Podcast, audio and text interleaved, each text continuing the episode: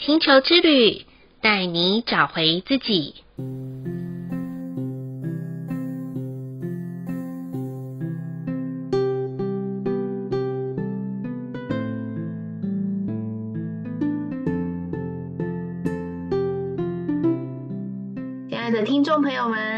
迎收听玛雅星球之旅的频道，我是 Joanna。大家好，我是 Miss。今天来到与谬对话的单元，看见你生命的十三道光。那今天特别的开心，因为今天要讲哪一道光呢？就是第八道橙色之光。我为什么我这么开心？Miss，你帮我回答一下好了。因为 Joanna 就是橙色之光，对，所以异常的兴奋呢，哈哈。好，我好像每录每一集的时候都非常的开心，这样子，因为 我好希望每一道光，这些人听到的时候，他都会觉得哇，我好棒哦，我就是这一道光，就是有独一无二的特性，这样子。因为我每次又都是用这种心情来听的。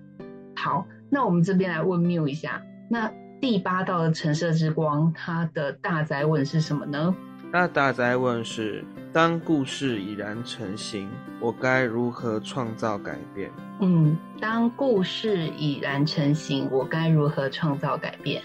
好，问我自己不准，因为 我常常说故事。好，那我想问一下缪啊、呃，这句话我们要怎么样去诠释它呢？这句话的意思其实就是在反映橙色之光的大灾问嘛。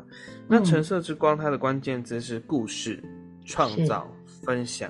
橙色之光的人是一个极具创造性的光，但这个所谓的创造性跟我们一般所认知到的创造是两件事情。为什么这么说？是因为我们常常会觉得创造这件创造是一个很实体的东西，我好像一直在创造什么实像的东西，但不是。创造其实也可以是一种概念，那概念就是在意识形态上的。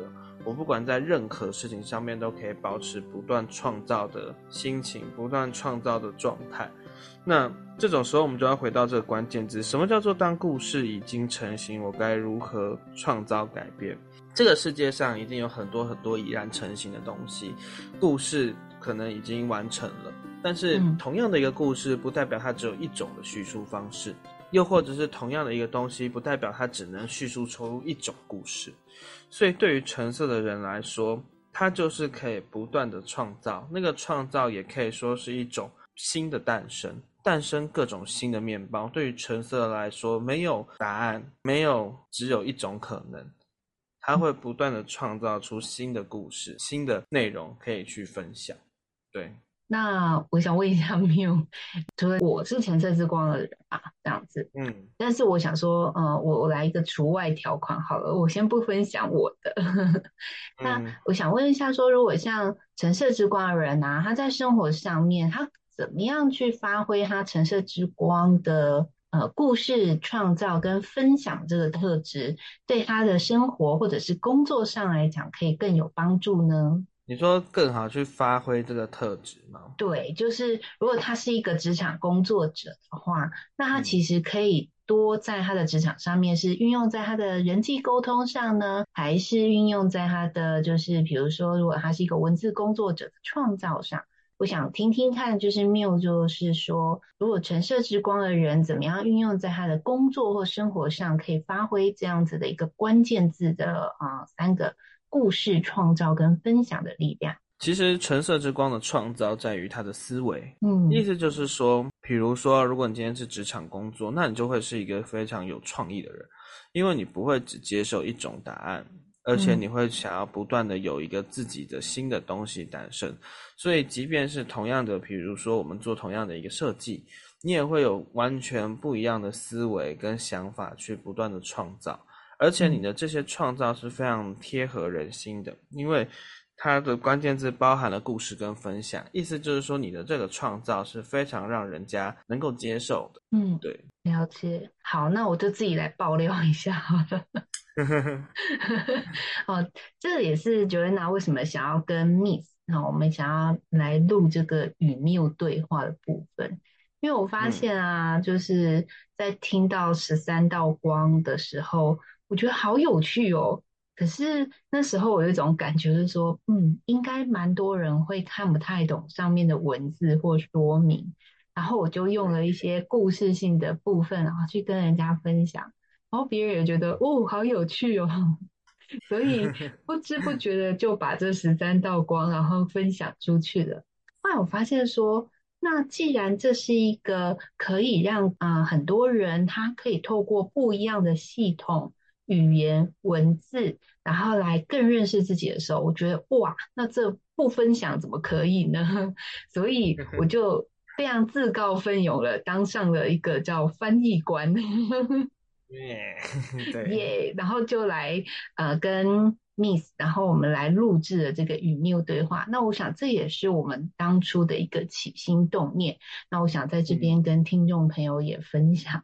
呀，哈，好，那除了我之外啊，那嗯，不晓得 Miu 你有没有嗯，还有认识其他人呢？他怎么样在这个里面运用在他自己在橙色之光的时候，是就是有一些不错的例子可以跟我们分享吗？嗯，比如说带我入行的老师，是他也是橙色之光的人，嗯，他就是一个非常有创造发想的人。任何事情到他手上，他都可以很快速的创造出新的一种诠释方式。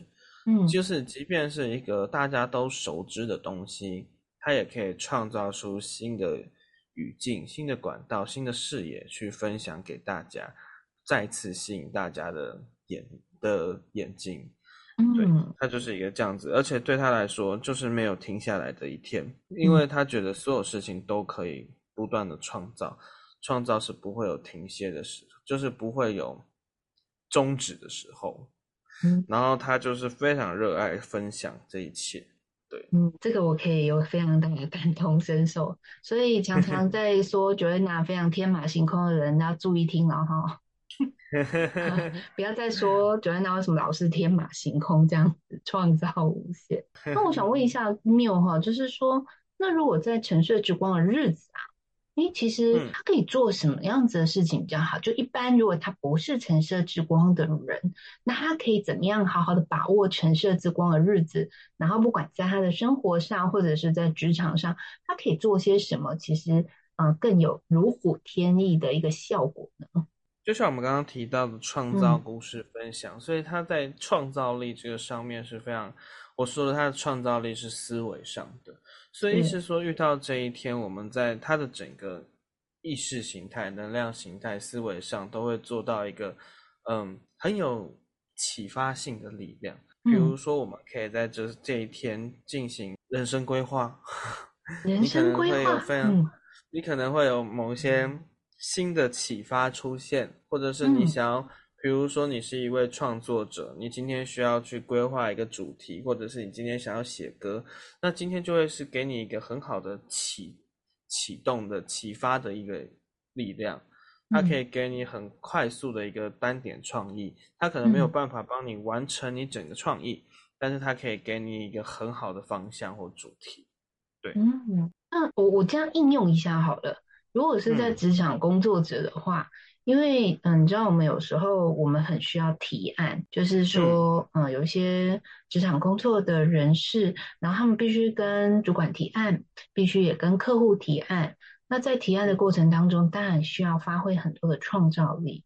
那还有一些呃叙述的说明。那如果说当他需要提案的时候，那哎刚好遇到橙色之光的日子，是不是对他来讲会有更好的一些发挥的力量呢？我觉得他撰写提案的时候选橙色的日子会比较好。撰写就是说，在下笔撰写的时候，或者是发想的时候，用橙色之光的日子比较好，是吗？哦，那如果要 面对客户的时候呢？你说，如果他要去面对客户的话，要选什么样的日子吗？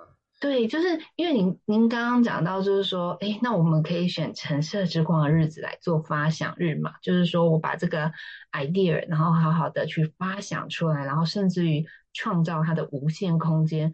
可是我们这样讲嘛，发想完总要有一个结果，那这个结果就是我们必须要、嗯、呃，就是显显现在嗯、呃，可能顾客面前，也有可能显现在我们的主管面前。那如果是这样子的话，那我在橙色之光做发想，那我 在什么之光的时候做呃成果发表呢，会比较有一些帮助？我觉得这可能也要取决于嗯各个人的行业耶。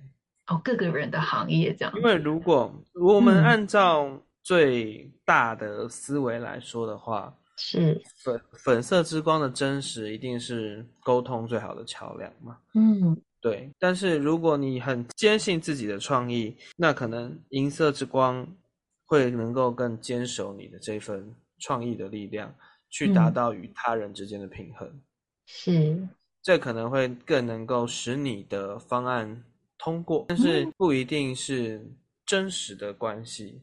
你懂我们之间那个差异吗？嗯。对，那如果这件事情是一个攸关到非常多重要项目的或者是走向的提案的话，嗯，那金色之光更能够去坚守那个定义跟价值，所以会比较取决于它的形式在哪一个地方。我觉得这样子的组合也是蛮奇妙的耶。我觉得不妨大家可以就是说，因为我们前面已经有一到七的。嗯，之光嘛，那我觉得大家不妨就是听，嗯、当您听到第八道的橙色之光的时候，因为已经有八道光，诶，也可以做一些搭配。那如果你不知道说，诶，今天到底是走哪一道光的话，你可以去看看 Miu 的那个我们在我们节目里面啊、呃、留言的 Miu 的一个联络窗口，然后它里面也会发布说今天到底是什么之光的日子。那你也可以去看一看，然后去运用看看说，说哦，那我今天是橙色之光，诶，那我做了一些发想的时候，我可能就是等等等等到了呃下一次的嗯、呃，不管是银色之光、金色之光哈，甚至于是粉色之光的时候，有可能在做体验的时候，诶，会有一些不一样的效果。我觉得这都是一个很棒的尝试跟觉察。我觉得后者的觉察是最重要的，因为不。这不是迷信哦，我先跟听众朋友讲。可是我觉得这是一个很好开启自我觉察的一个方式。我想啊，这边也回馈给 Miu 这样子。嗯嗯。那除此之外，嗯、呃，那我想问一下 Miu，就是说，嗯、呃，那橙色之光跟星际玛雅里面的哪一个调性它是呃搭配起来的呢？它是跟共鸣调性的。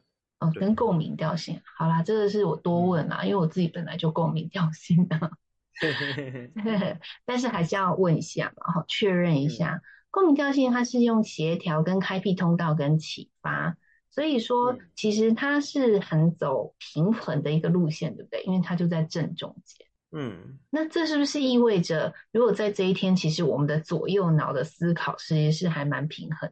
嗯，其实，嗯，玛雅的调性跟十三道光，他们还是会有一点点的差异存在。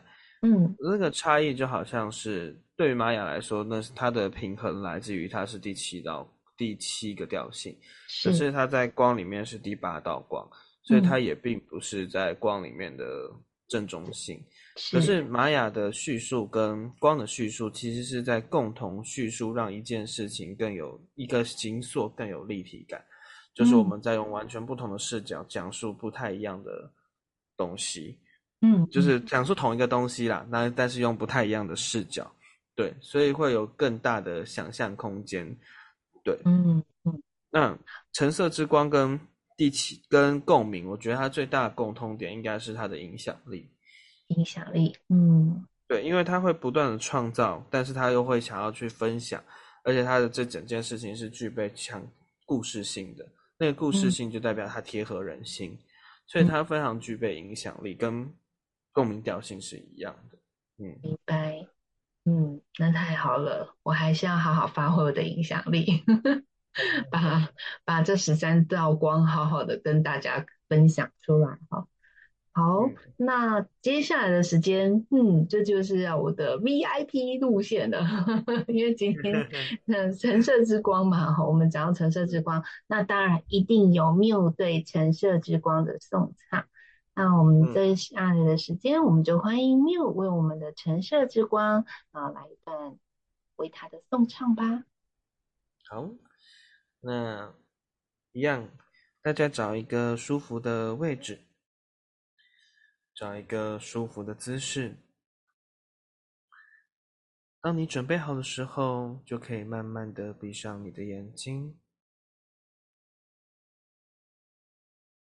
保持身体的放松，保持心灵的放松，跟着我做一个大大的深呼吸，吸气，吐气。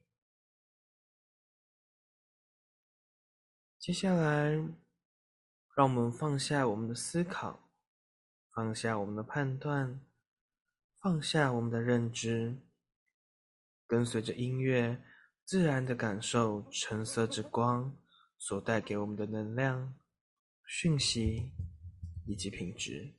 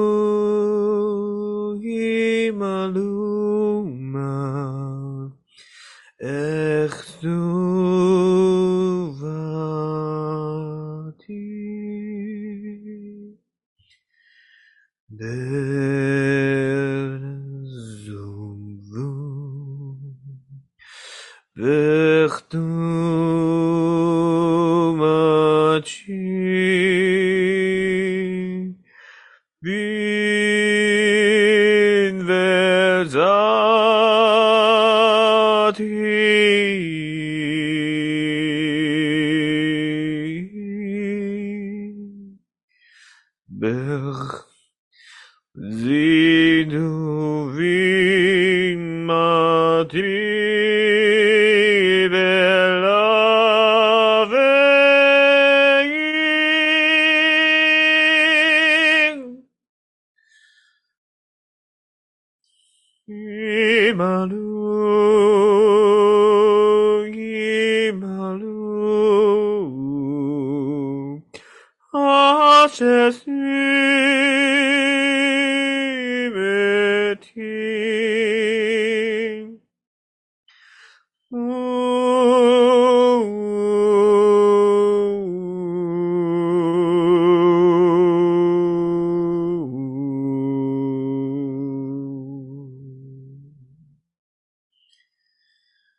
Belen Zumati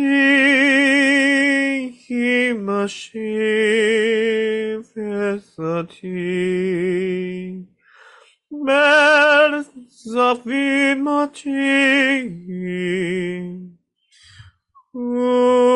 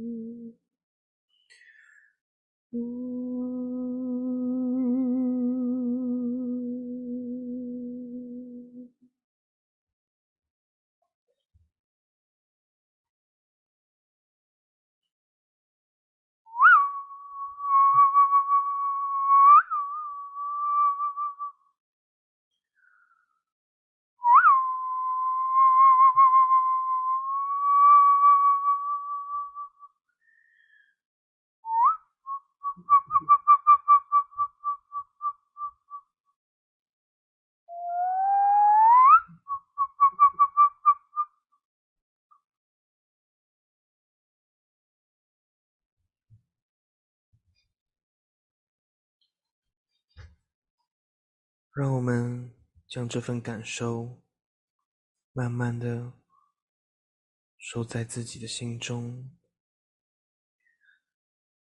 在你下次需要的时候或遇到的时候，可以更好的使用它，校准它，保持身体的放松。保持心灵的放松，跟着我做一个大大的深呼吸，吸气，吐气，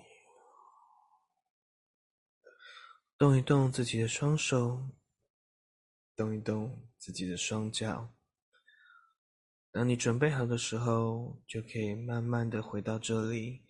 并慢慢的睁开你的眼睛。哇哦，谢谢 Miu，觉得今天真的是一个好好的享受。我觉得今天今天的 Miu 给我一个很特别的感觉，因为嗯、呃，今天的颂唱其实我觉得不太像颂唱，好像好像是一个歌剧哦，很像是一个歌剧，然后再诉说一个剧情的那种感觉。然后里面听起来很像法文，然后又听起来很像意大利文的感觉。之前的话，我觉得都有点像是，嗯、呃，比较类似像有点 mantra 类的类的那种 feel。但是今天的话，我觉得就比较人的形象，就说独有技能。对对对对对，甚至于很像那个，你知道复活节的时候，耶稣都要拜苦路啊。然后其实拜苦路的时候。搭配一些歌剧的那个颂唱的时候，你脑海中都可以有那种耶稣正在被士兵然后鞭打那个画面就会呈现，然后呃就就是一整一整个过程，然后到最后他死而复活的那个情境。但是因为其实我们并没有参与到那个其中，但是就是透过这样子的一个歌剧，然后我们去理解。这个故事的一个真实性，这样子，而且好像我们就身临其境一样。